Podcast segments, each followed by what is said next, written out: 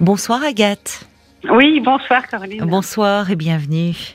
Merci beaucoup, merci de prendre mon appel et merci à Paul, hein, je le remercie tout de suite euh, de l'échange que nous avons déjà eu euh, à propos du problème donc euh, dont je voulais vous parler ce soir. Oui, je vois, j'ai votre petite fiche sous les yeux. Vous vous inquiétez pour votre fils qui a 22 ans.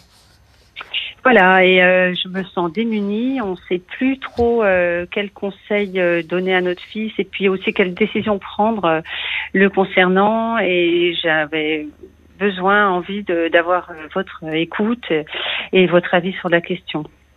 Avec plaisir. Voilà, donc il a 22 ans, c'est un garçon qui est, qui est plein plein de qualités, hein, vraiment qui qui a tout pour lui, on va tenter de, de dire, et on le trouve un euh, voilà dans, dans, l'expectative en ce moment depuis plusieurs mois ou même on pourrait presque parler en année enfin de, depuis 2020 on va dire c'est vrai que c'est une année peut-être qui a mis pas mal de jeunes un peu à l'arrêt oui. ça c'est sûr hein, c'est qu'il y a eu un effet comme ça euh, probablement euh, difficile à gérer pour certaines personnes peut-être un un peu plus fragile. Euh, et, euh, et, là, on le, on le trouve hésitant. Et puis, euh, il y a donc aussi un problème important de, de cannabis qui nous inquiète parce qu'il a une consommation qui remonte maintenant au collège et, il en parle, ça c'est relativement récent, hein, qu'il puisse vraiment l'assumer, enfin nous, le dire, nous dire qu'il aimerait arrêter, mais on sent qu'il est très dépendant de, de ah, la il, substance. Il parle quand même de son souhait d'arrêter. Et il en parle, d'accord. Oui. Oui. et ça c'est vrai que c'est assez nouveau parce que jusqu'à présent c'était caché. Euh... Oui, vous parlez du collège. Comment vous en êtes Ouais. aperçu qu'il a Ouais. commencé à consommer au collège? Bah, c'est le, le surveillant général, là, je sais plus comment on les appelle. Le euh, CPE Le CPE, voilà. Oui. On les appelait surveillants général Voilà, à notre ça, mais- époque, c'est vrai, ça rappelle des souvenirs. Voilà. Et euh, qui était un type super d'ailleurs, vraiment très très bienveillant comme ça, qui nous qui nous avait alertés et euh, et qui nous avait conseillé. Enfin, suite à ça, euh, il avait eu des consultations avec une psychologue qui dépendait de la commune. Euh, alors après, moi, j'avais d'ailleurs euh, été très vigilante. euh, j'avais vraiment essayé de surveiller euh, ce qui se passait. Il avait comme ça une petite maisonnette euh, en dehors de la maison principale.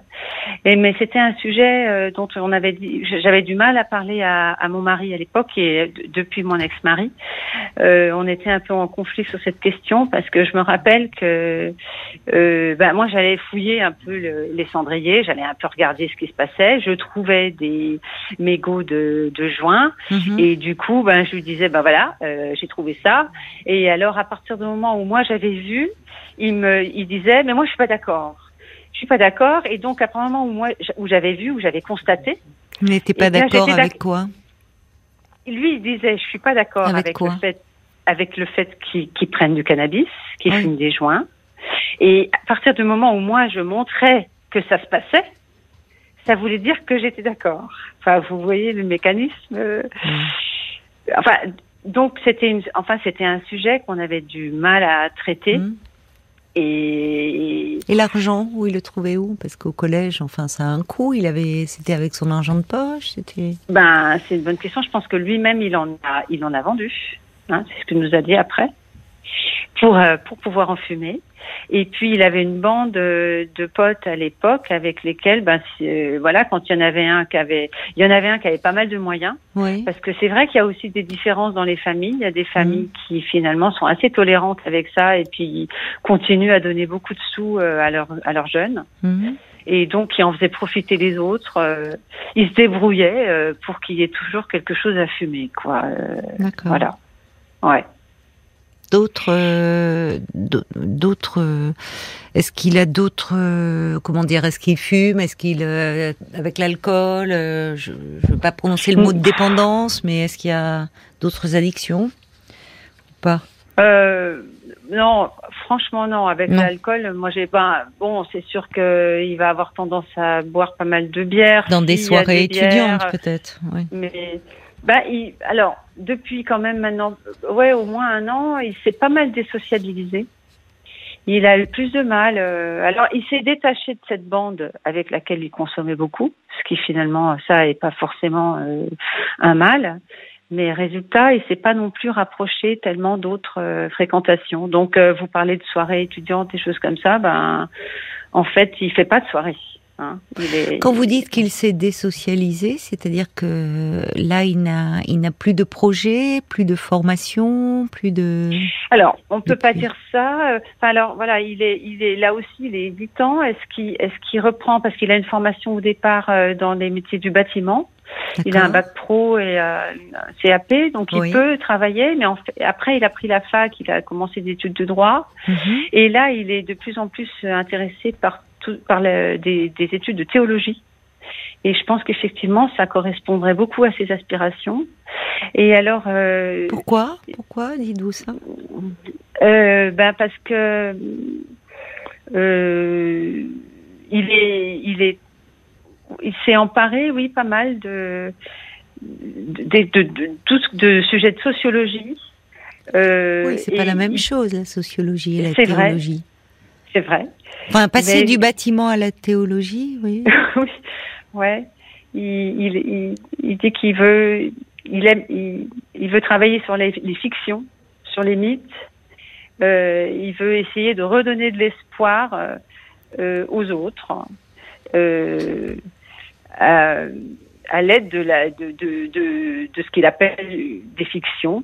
Et je pense que Mais qu'est-ce qu'il entend par là? Comment ça lui est venu, ça euh vous semblez, vous semblez, ça, ça semble pas vous surprendre, vous. Donc, ça m'intéresse de voir comment, enfin, parce que c'est pas banal. C'est, c'est-à-dire qu'il est en questionnement sur lui-même, semble-t-il. oui, Quand il parle de redonner de l'espoir aux autres, c'est-à-dire que peut-être lui-même en a besoin, enfin, pour se projeter dans l'avenir. Je ne sais pas. Oui. Lui-même, probablement, on a besoin d'une fiction. de- je reprends son fiction? vocabulaire. hein. Oui, mais c'est ça qui m'interpelle, moi. Les fictions, les mythes, euh, Oui. la théologie. Qu'est-ce que Oui. Il pense que, enfin, moi, je voudrais pas non plus parler à sa place et maladroitement. Non, mais il vous en parle visiblement. Oui. Oui, donc c'est Mais bien déjà qu'il en parle, mais Oui. ça vous étonne, ça semble pas vous étonner ce changement de cap? Enfin- Euh, non, parce que euh, alors c'est un garçon qui enfant était passionné par l'histoire, passionné par la géographie, euh, qui est passionné par un, un peu le la, la, fic- enfin, la fiction. Euh, c'est vrai que quand on s'intéresse à l'histoire petit, Oui. finalement, euh, on se construit des imaginaires et, et des, et, et des fictions quelque part. Enfin même, enfin, hein, vous, vous comprenez ce que, enfin, on se, Oui, oui, on se représente, euh, voilà, des contenus. Hein, Bon. Il était passionné par l'histoire romaine, par exemple, voilà, ou l'histoire égyptienne. euh, euh, finalement, on passe de fiction en fiction. Oui, mais l'histoire c'est pas de la mais- fiction justement. Enfin, Euh, euh, oui, bah non, oui, mais moi, enfin, on va pas, on Bon, va pas faire. Non, un- va non. pas. Ce qui m'intéresse, c'est que Oui. Vous avez une inquiétude sur la consommation de cannabis de votre fils. On parle un peu de son parcours. Oui. Et là, euh, c'est vrai que vous me dites, voilà, il a un bac pro dans le bâtiment, puis il a fait un, euh, des études de droit. Maintenant, il se dirige vers la théologie et, et c'est son parcours euh, n'est pas banal. Et, et c'est vrai que ce qui m'a frappé, c'est que lorsque je vous pose la question, quand je, vous, ça ne semble pas vous surprendre.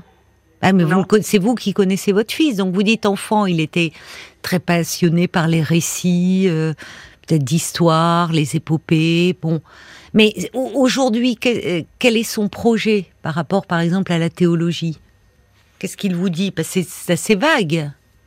Mais il s'est, et là, dernièrement, il s'est rapproché de, d'un temple euh, et, euh, et il y a des, des, des activités. Donc, il s'est chargé de, de gérer le réseau social euh, du temple, euh, de suivre ses activités. Euh, on sent que c'est- Vous êtes euh, vous-même euh, dans protestant? Enfin, vous Non.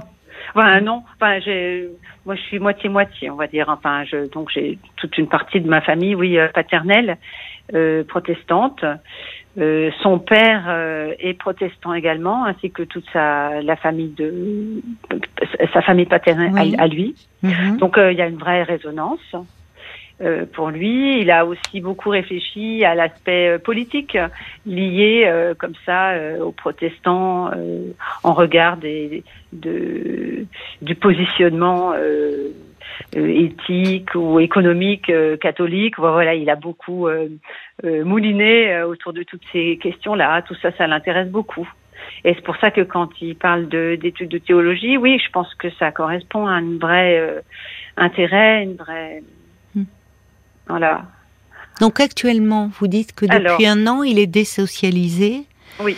Et euh, finalement, par rapport à ses formations initiales, donc il euh, s'oriente vers une autre voie. Exactement.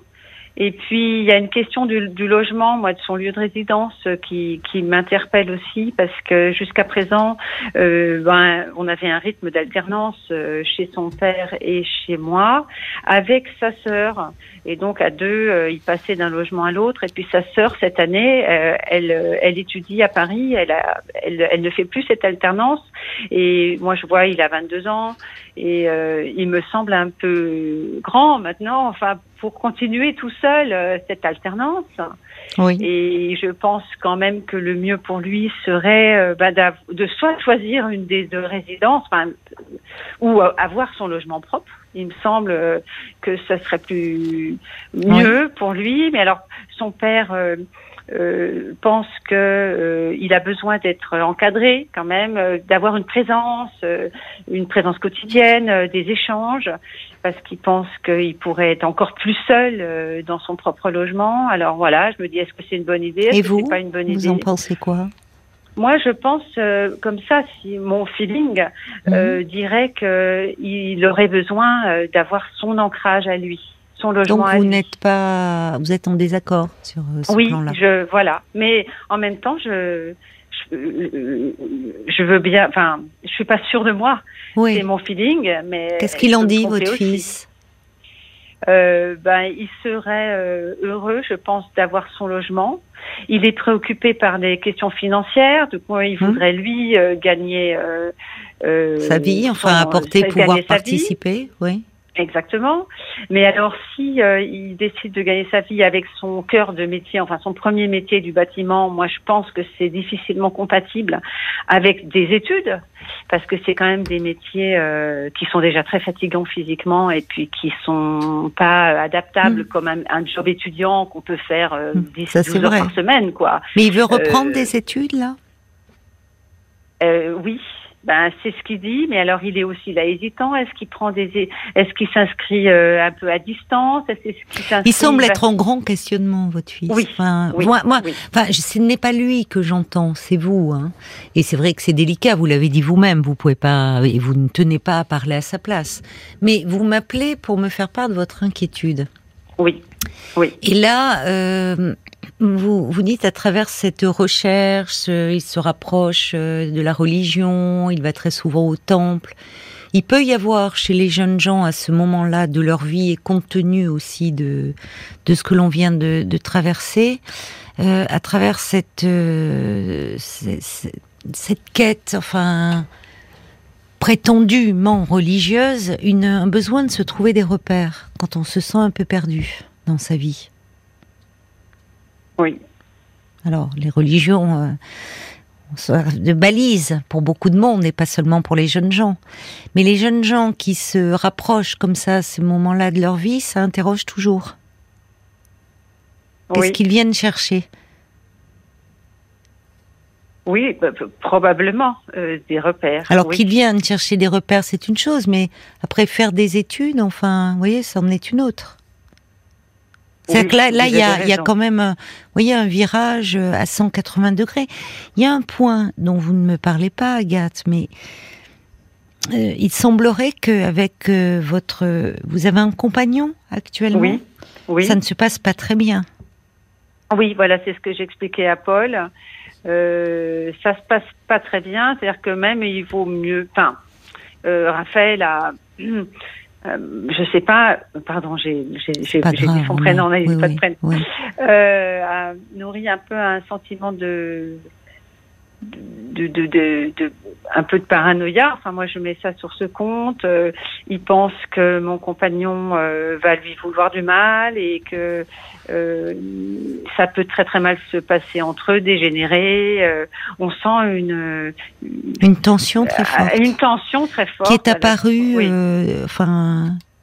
Dans des circonstances particulières où vous avez le sentiment que c'est lié aussi peut-être avec ce que vous appelez cette phase de désocialisation. Oui, c'est conjoint. C'est un peu lié. Quand vous dites il pense que votre compagnon euh, lui veut du mal, c'est-à-dire comment il exprime votre fils? Qu'est-ce que, enfin, est-ce que vous avez des exemples en tête un peu? Est-ce que c'est est-ce que c'est des propos qu'il vous rapporte Est-ce que c'est des scènes auxquelles vous avez assisté? J'aimerais comprendre un peu ce qui est en jeu. Voyez, si c'est une perception de sa part, c'est ce que je crois comprendre à travers vos propos quand vous me dites c'est un peu de la paranoïa, comme si en fait ce n'était pas fondé dans la réalité, qu'il se sentait un peu persécuté par ce beau-père, mais que dans la réalité il n'y a pas de de conflit ou d'altercation entre eux. C'est ça, vous voyez, que j'essaie de comprendre. Ce qui relève de sa perception, ce qui peut relever de la réalité, parfois les deux pouvant s'entremêler. Oui, je pense que les deux s'entremêlent. Il y a eu euh, une altercation euh, il y a un an maintenant, euh, un peu vigoureuse. Et puis, et puis ensuite, les rapports étaient tout à fait apaisés et même bienveillants, je pense, enfin appréciés. Oui. D'un côté comme de l'autre. Après cette altercation.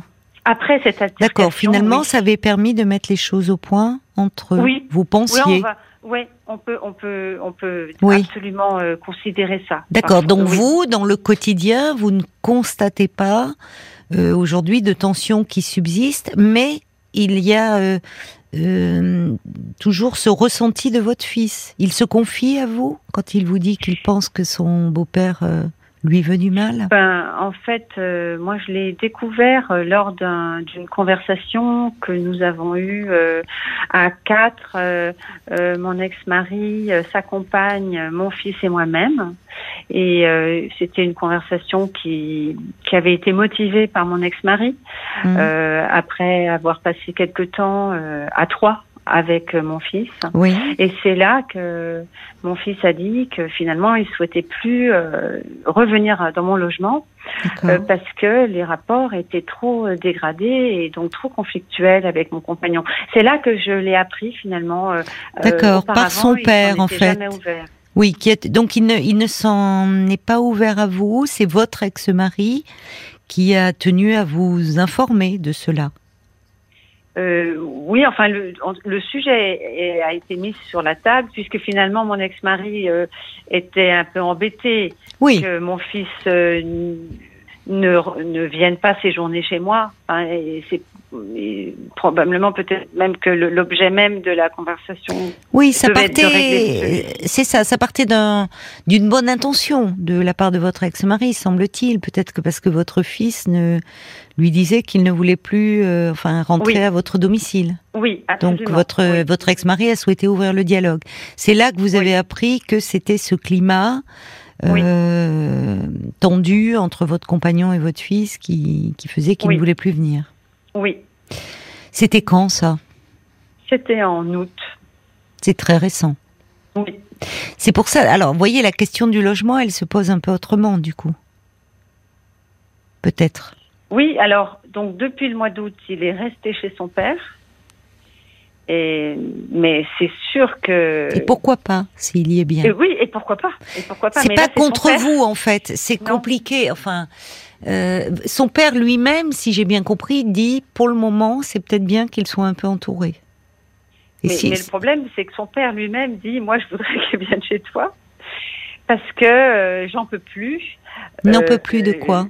Alors il dit j'en peux plus parce que il se lève la nuit, qu'il fume dans la maison, qu'il a des horaires pas possibles. Mais il a plus de, il a, plus de rythme. Il a besoin de souffler. Il a plus de rythme. Je vois aussi une autre petite chose dont vous ne me parlez pas, mais qui m'interpelle. Euh, Il a une passion pour les armes? Alors, euh, une passion, c'est peut-être un peu exagéré, mais on sent qu'il a besoin de la présence d'une arme qui le rassure. Et donc, il a fait l'acquisition il y a environ peut-être un an, enfin quelques mois, d'une arme de collection euh, qui tire un coup, mais qui tire quand même un coup. Hein, euh, même si c'est pas des, des, armes extrêmement puissantes, mais elles ont un aspect, une, une véritable dangerosité. Et donc cette arme est à la maison. Cette arme est chez son père. C'est étonnant la, la façon dont vous me dites les choses. Il a besoin d'une arme à ses côtés qui le rassure. Oui, oui. Ça ne vous préoccupe pas? Bah, si. Pourquoi a-t-il besoin d'être rassuré? Pourquoi se pense-t-il en danger au point d'avoir une arme? Oui,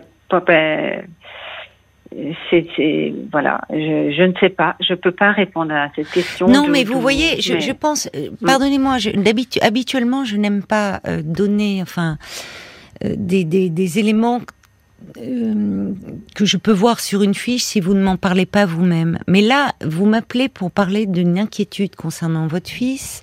Vous me parlez du cannabis. Vous me dites que depuis un an, il se désocialise, qu'il est dans un projet de fiction pour redonner, enfin, quand dans des, il, il, veut faire des études des théologies, donner de l'espoir aux autres. Il y a ce climat de tension avec votre compagnon. Il y a cette arme qui euh, est censée le rassurer tout ça, euh, si vous voulez, isolément, bon, mis bout à bout, euh, témoigne euh, d'un certain mal-être chez votre fils. Oui, oui, absolument. La question est pas tant de savoir, vous voyez, est-ce qu'il doit prendre son indépendance ou il est en plein questionnement, il se cherche avec un sentiment euh, peut-être euh, de un besoin et la religion peut offrir cela, enfin un cadre finalement, comme des balises, comme des repères, comme des valeurs, quand finalement on se sent perdu. Puis en même temps, il y a cet achat d'armes de collection qui arrive là, cette arme dont, alors il en parle, il se cache pas, mais dont il a besoin pour se rassurer, mais se rassurer euh, de quoi Qu'est-ce qui lui fait tant peur? Et une arme c'est toujours préoccupant. Une arme euh, entre les mains euh, de quelqu'un et de quelqu'un de jeune et de quelqu'un qui peut-être ne va pas très bien. Oui. C'est angoissant même. Oui. Donc euh, moi, au vu de ce que vous me dites, je pense que ça serait bien. Et il en exprime d'ailleurs le souhait, me dites-vous, pour la première fois, de, à travers euh, sa consommation de cannabis, donc qu'il voudrait un petit peu euh, arrêter, mais il n'y parvient pas. Donc déjà, c'est qu'il reconnaît qu'il y a une forme de dépendance. C'est pas ce qui m'inquiète le plus hein, dans le tableau, entre nous soit dit. Oui. Mais par ce biais-là, et, et, le fait de dire qu'il aimerait euh, peut-être justement consulter, ça peut être une porte d'entrée, oui, pour qu'il voit quelqu'un. Oui, mais. Hmm. Qu'en pensez-vous? Oui, oui, bah, bah nous, il, a, il, a, il, y a, eu plusieurs euh, essais hein, de, de, trouver quelqu'un. Euh, Vous avez euh, essayé Avec lequel parler. Ah oui, ben. D'accord, je pensais pas, je ne savais pas qu'il avait fait une démarche déjà. Oui, oui, oui bien sûr. J'ai l'impression, c'est que en vous entendant, Agathe, c'est toujours compliqué quand c'est son enfant et de se dire, il va peut-être pas bien que vous-même, voyez, vous, vous, donnez, vous, vous appelez pour parler de votre inquiétude, puis finalement les éléments, peut-être parce que ça vous angoisse, mais il y a quelque chose qui a besoin d'être euh, accompagné là.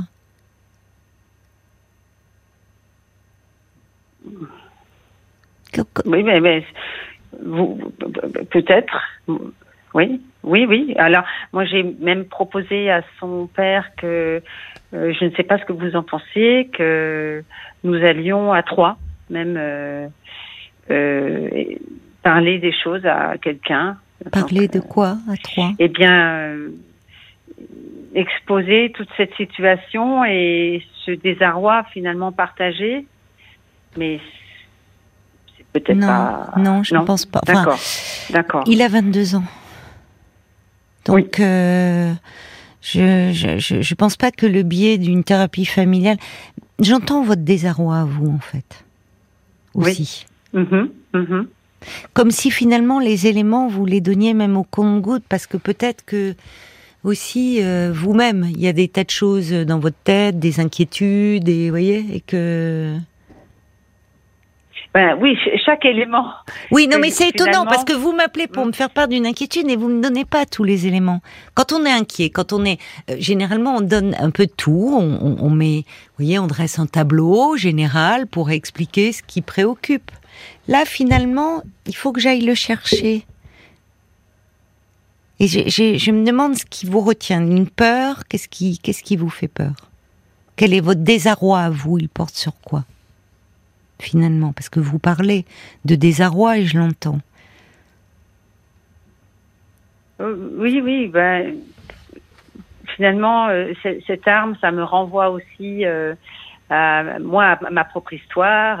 oui. Euh, j'ai avec un frère qui aussi a vécu avec des armes euh, sous son oreiller. Oui. Euh, ça me renvoie à, beaucoup de choses, oui.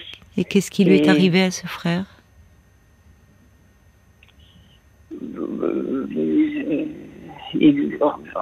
Rien de particulier. Enfin, une, une, une, autre, un autre volet de, un autre volet d'histoire. Mais oui, ça me renvoie. Oui, oui. donc c'est angoissant pour vous? Oui, très. Oui. Et ce frère qui dormait avec des armes sous son oreiller, et c'était quand il était adolescent, puisque vous viviez euh, enfin, dans la maison familiale. Mhm, mhm. Mais comment réagissaient vos parents? Oh ben moi, enfin mes parents, enfin moi j'ai j'ai vécu moi ma propre histoire, elle est très très lourde, enfin elle est très lourde. Mon père était dépressif, euh, c'est ça. Donc euh, c'est ça qui vous fait peur, peut-être. C'est il y a des il y a et je comprends mieux votre désarroi. C'est-à-dire qu'à travers certains comportements de votre fils, il y a des choses qui vous replongent dans votre passé familial. Oui, oui. Oui. Et qui, oui. Oui. Il y a, il y a, de quoi euh, s'inquiéter. Oui. Oui. Mm. Alors, je comprends que que vous ayez besoin d'en parler.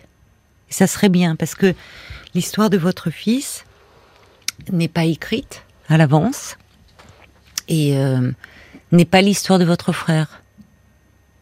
Même si il y a des, ça fait écho en vous de façon douloureuse. Ce que je veux vous dire, c'est qu'à 22 ans, on peut traverser, être dans une période de mal-être. Il y a beaucoup de, vous, vous l'avez euh, dit vous-même, Agathe. Euh, on a, on vient de traverser une période difficile où les étudiants pour les étudiants, ça a été particulièrement compliqué puisque les études étaient interrompues, euh, ils pouvaient plus aller à la fac, plus aller à l'école. Il y a eu un, grand isolement. Enfin, on sait qu'il y a eu plus de troubles anxio-dépressifs. Donc, euh, votre fils, il a 22 ans. Il a aussi vécu cela, traversé cela. Il est, il a jusque-là bien travaillé, il a des diplômes en, main. Aujourd'hui, il est dans une remise en question sur un plan personnel. Ce qui en soi, se poser des questions quand on est un jeune homme de 22 ans, n'est pas un problème. Enfin, c'est même, euh, vous voyez, il peut y avoir, on peut en faire quelque chose de, de très positif de tout ça. Euh, au lieu de foncer tête baissée, c'est-à-dire qu'il s'interroge sur son avenir, sur les valeurs euh, peut-être euh, auxquelles il veut donner de l'importance, sur cet espoir, peut-être parce qu'il en a besoin lui aussi face à cet avenir qui, c'est vrai, quand on écoute beaucoup de jeunes, enfin on le voit avec les, les problèmes d'environnement, les problèmes du monde qui va qui va mal, on comprend que beaucoup de jeunes gens se posent des questions. En soi, c'est pas un problème si vous voulez, c'est euh, le, fait que il faut, pas le. Il, je pense qu'il a besoin euh, un peu d'un cadre et de pas le, risque à cet âge-là, c'est aussi de tomber, euh, parfois de, partir dans une voie, de s'enferrer, de devenir un peu radical finalement. Oui de se, voyez, de, de, parce que l'on est perdu, parce que l'on est dans un mal-être, de se radicaliser sous une forme ou sous une autre. On a beaucoup parlé de, de, de la radicalisation via la, la religion, mais il y a plein de formes de radicalisation. Bon, donc euh, là, il a besoin, semble-t-il, de repères, de garde-fous autour de lui. Et c'est vrai que je vous cache pas que cette histoire d'armes, sans connaître l'histoire de votre frère, ne, c'est pas, c'est, c'est, il y a quelque chose là, il faut pas le laisser avec ça. Oui. Voilà. Et en tant que parent, vous pourriez dire d'ailleurs, vous pourriez dire, écoute, arme de collection ou pas, c'est une arme. Vous voyez, vous-même avez justifié, il y a qu'un coup. Oui, mais enfin un coup, ça suffit. Euh, et en fait, dire euh, non, pas d'arme à la maison. Il est chez vous, il est chez son père. Il n'y a pas d'arme à la maison. Oui. Ça, c'est déjà se positionner. En tant que parent, vous le pouvez. Et dire, à ce moment-là, et avec son père, parce que je crois que c'est, je, pense que pour lui, ça peut être aussi, euh, ça peut être rassurant de voir que, en tant que parent, vous vous euh, vous vous prenez soin de lui, vous êtes attentif à lui, même si vous êtes séparés, et de dire, ton père et moi, on est un peu préoccupés. On sent que tu es en plein questionnement, on sent et on pense qu'effectivement ça serait bien, tu vois quelqu'un. Alors vous me parlez vous me parlez de, de ces démarches qu'il a fait. Et hum, qu'est-ce qui s'est pas passé alors avec ces psys? Parce qu'il a, il a fait des démarches de sa propre initiative, de la vôtre? Euh, Plutôt de la mienne, finalement, euh, plus que de la sienne. Euh, euh, il a aussi pas mal euh, échangé avec euh, le médecin généraliste, bien, hein, le bien, médecin ça. de famille, oui. qui est quelqu'un de voilà de très attentif. mais au, au, au, bout de, de, de quelques échanges, il a dit, enfin il, il, dit à propos de plusieurs personnes comme ça avec lesquelles il échange. oui, bah je raconte mes ma salade en gros, mais mais Bon. Ça, ça sert à rien. Euh, bon. Euh, ouais, ouais, il, il, est assez. Il est. Oui, il est dans une nébuleuse. Euh, Je pense que là, il faut, euh, s'il y a quelque chose à faire en priorité, c'est à mon avis, c'est pas le moment de le, le, laisser seul dans un appart là. Il a, il a besoin d'un cadre autour de lui. Vous voyez, Oui. pour répondre à votre question bien en avant, Oui. euh, je pense qu'il a besoin d'un cadre thérapeutique. Il faut savoir ce qui se passe là. Oui. Et là, je crois qu'il va falloir, euh, c'est bien que le, y ait le médecin traitant qui soit dans la boucle, parce que Oui. autant à cet âge-là, les parents, on peut les tenir à distance, le médecin, on peut davantage l'écouter. Et faire alliance avec le médecin traitant pour euh, dire, écoute, il faut, euh, on va essayer de trouver quelqu'un. Il y a, il y a aussi des, des, des, des psy, psychiatres un peu spécialistes comme ça dans les jeunes adultes. Parce que euh, c'est un âge où on peut aussi très vite décompenser, hein, enfin décompenser dans des choses, euh, décompenser, ça peut être euh, sur un plan dépressif, ça peut être euh, sur d'autres plans. Et, là, là, il y a des, choses en arrière-plan qui, il faut un peu voir qu'est-ce qui se passe dans sa tête et comment l'aider il faut qu'il ait un suivi. Hein. Et là, il faut que vous soyez assez ferme là-dessus. En disant, Ouais. pour le moment, tu n'as pas de projet. Il s'agit pas de critiquer, vous voyez, qu'il aille au temple, très bien. Il se cherche lui-même un cadre. Mais Oui. il faut qu'il y ait une évaluation, là. Oui. En disant, tu es quelqu'un euh, de, de sensible, qui réfléchit. Mais là, je pense que c'est bien que tu rencontres quelqu'un, aussi un professionnel de santé, pour parler un peu avec lui. Donc, il faut que vous et, et vous, de votre côté, au vu de votre histoire, c'était pas le but de votre, de votre appel, mais enfin, on sent qu'en filigrane, elle pèse. Moi, je vous conseillerais de voir quelqu'un aussi, parce que Oui. c'est peut-être ce qui vous inhibe en ce moment par rapport à votre fils et qui vous met dans une si grande difficulté pour par rapport à lui. C'est-à-dire Oui. qu'il y a votre Mhm. histoire qui euh, se télescope avec celle de votre fils, et ça, c'est très inhibant. C'est exactement le mot. Vous avez parfaitement raison. Il y a quelque chose qui. Je me sens inhibée. Mais oui. Absolument. Mais oui, mais oui, Oui. c'est compréhensible. C'est compréhensible parce qu'il y a le film du passé, votre histoire familiale, quelque chose de lourd, et le film du présent avec votre fils qui, bon, euh, présente un certain mal-être, mais du coup c'est c'est tétanisant pour vous. Oui. Or, à 22 ans, euh, on peut tout à fait être un moment dans un dans un mal-être, dans un questionnement existentiel. Ça ne préjuge en rien de l'avenir. Voyez? Il y a des jeunes gens qui se posent comme ça beaucoup de questions, qui sont, encore une fois, et qui peuvent devenir des adultes tout à fait euh, épanouis et heureux et bien dans leur basket. Mais euh, euh, je, je, pense quand même que reparler avec le médecin traitant et en disant euh, bah, que, que vous avez besoin d'aide et qu'il vous aide à aider votre fils, au moins qu'il lui donne les coordonnées de quelqu'un de bien. Et avec son père, insister un peu. Entendu. Voyez? Entendu. Et pour l'arme, euh, enfin, parlez-en avec son père, mais positionnez-vous. Et vous pouvez le dire. Dire, écoute, nous, on, c'est pas, on veut. Alors, est-ce qu'il le sait que son oncle possédait des armes? Oui. Oui, vous voyez. Il y a ça aussi en arrière-plan. Il y a ça. Trouvez, demandez-vous à votre médecin traitant pour parler un peu. Ayez un, donnez-vous cet espace pour parler de vous là, parce que là, euh, c'est voilà, il y a, y a, une inhibition, il y a, c'est trop confus. Votre histoire, celle de votre fils, même si c'est pas la même histoire, Agathe. Oui. Oui, vous avez raison. C'est ça. Je suis tétanisée. Il y a quelque Oui. chose qui fait que. Oui. Ouh, voilà. Mais c'est les mots euh, très justes. Oui. Quelques messages euh, d'auditeurs aussi, Yann, qui dit oui, je pense que ça serait bien que votre fils ait un accompagnement euh, pour euh, peut-être faire le point, faire imposer un diagnostic ou pas. Enfin, si c'est un mal-être, vous voyez, il n'est pas forcément. on peut être dans une dans un mal-être sans être dans une maladie.